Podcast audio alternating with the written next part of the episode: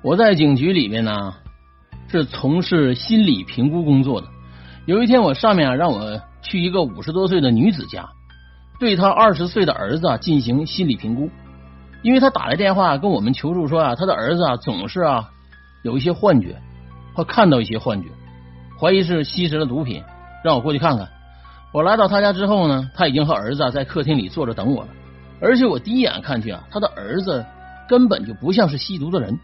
还没等我开口呢，他儿子就站起来对我说道：“警察先生，你别听我妈乱说，我根本没有吸毒。我看起来像吸毒的吗？我真的看见家里有鬼呀！”警察当时听到这儿，哎，觉得很奇怪。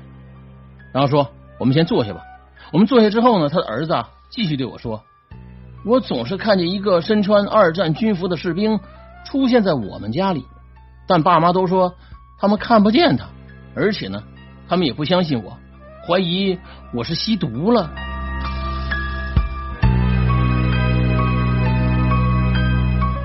我说：“你呀，先别着急啊，之前你有受到过什么刺激吗？”我问他。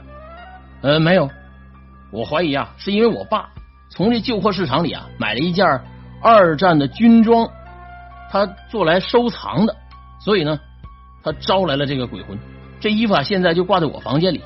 他的儿子说道。于是我便让他的儿子带我到家里转了一圈。虽然最后我也没看见他所说的那个士兵，但没发现任何毒品。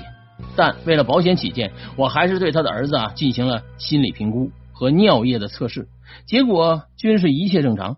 在我离开之时，他把我拉到一边，对我说道：“哎，其实啊，这栋房子啊，在我们搬进来之前还发生过一起自杀的案件，但我爸妈不相信这些东西。